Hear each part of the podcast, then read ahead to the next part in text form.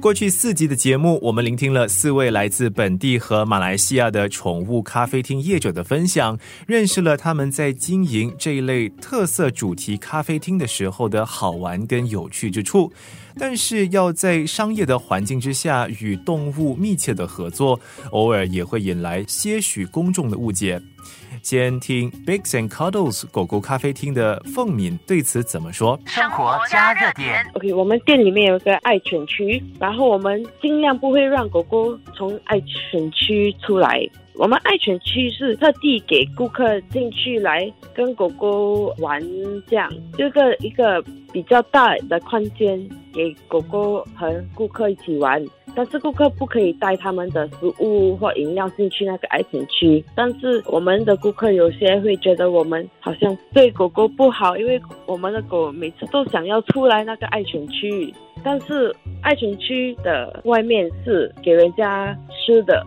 所以我们就是不是不要让他们出去，就是怕他们不小心吃到什么对他们不好的东西呀，巧克力之类啊。因为我们有巧克力蛋糕这样，所以人家会误解我们是不要给狗狗出去的原因，是因为我们没有要管它，我们要给它在安全区里面而已。因为真的要照顾我们的狗狗，因为我们狗狗也是我们很爱护的一个宠物。所以给他这个爱犬区，给他自己在那边活动，是因为他的健康而着想的。有些公众可能也会问：宠物咖啡厅的卫生条件真的适合人类用餐吗？宠物咖啡厅就真的没有在利用动物来赚钱？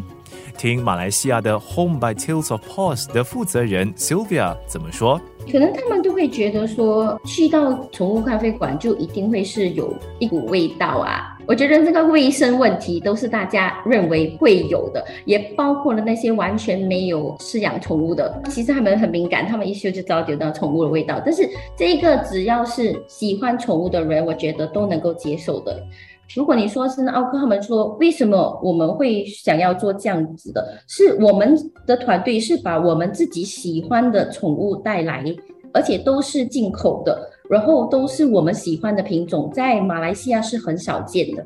然后以它们的种类，几乎都是外国才会去饲养的，因为它比较难照顾，它们的呃毛发会比较厚。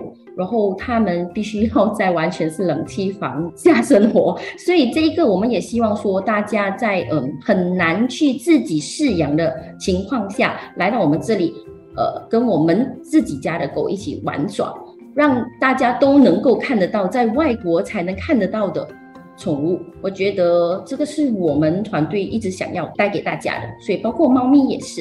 宠物咖啡厅的背后是存有教育意义的。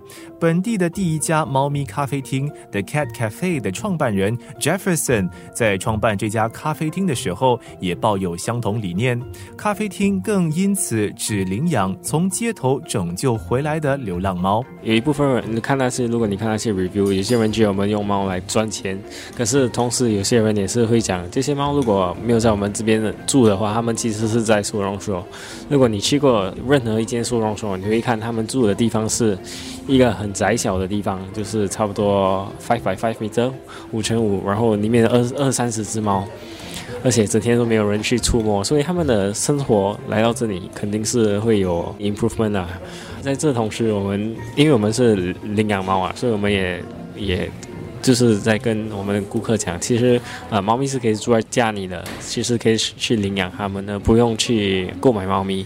所以，这是我们希望可以跟很多顾客讲。自助绘画室兼猫咪咖啡厅 The Wildflower Studio 的 Amanda 和 Darius 则强调，宠物咖啡厅是一门良心生意，只有将宠物的福利摆在第一位，才能够赢得顾客和公众的赞赏与口碑，让咖啡厅永久的运营下去。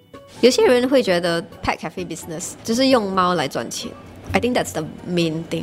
可是也是有很多 pet cafe，他们也是 rescue 了很多猫啊，领养了很多猫。It's like the cat has a home 啦，but it's a cafe。我觉得在新加坡 the cat cafe 是 OK。我们去了韩国，刚刚从韩国回来，我们也是去很多很多间 cat cafe，因为我们要学嘛，看他们怎么做他们的 operations。我们看到了一些 cat cafe 真的很，怎么讲？就是那些猫的猫的那个他们的 health，condition 都太太糟了。我们看了都在那里哭，就是在那边一边摸那个猫，就一边在那边哭，因为真的很伤心啊。因为猫不应该这样，人家不应该对这样对待猫啊。There is an integrity to keep in a business like that. It's like healthcare or school.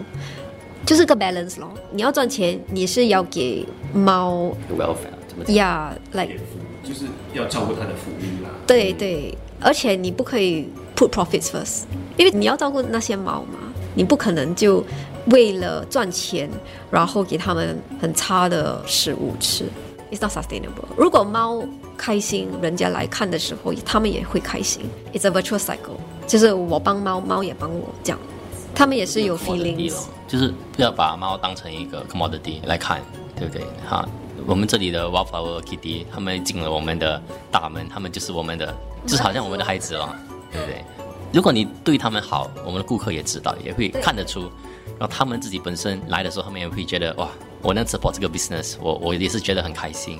生活加热点。这个星期的生活加热点带你认识了宠物咖啡厅的故事，希望四位业者的分享有让你对这些特色主题咖啡厅另眼相看，日后也更有兴趣想亲自登门拜访。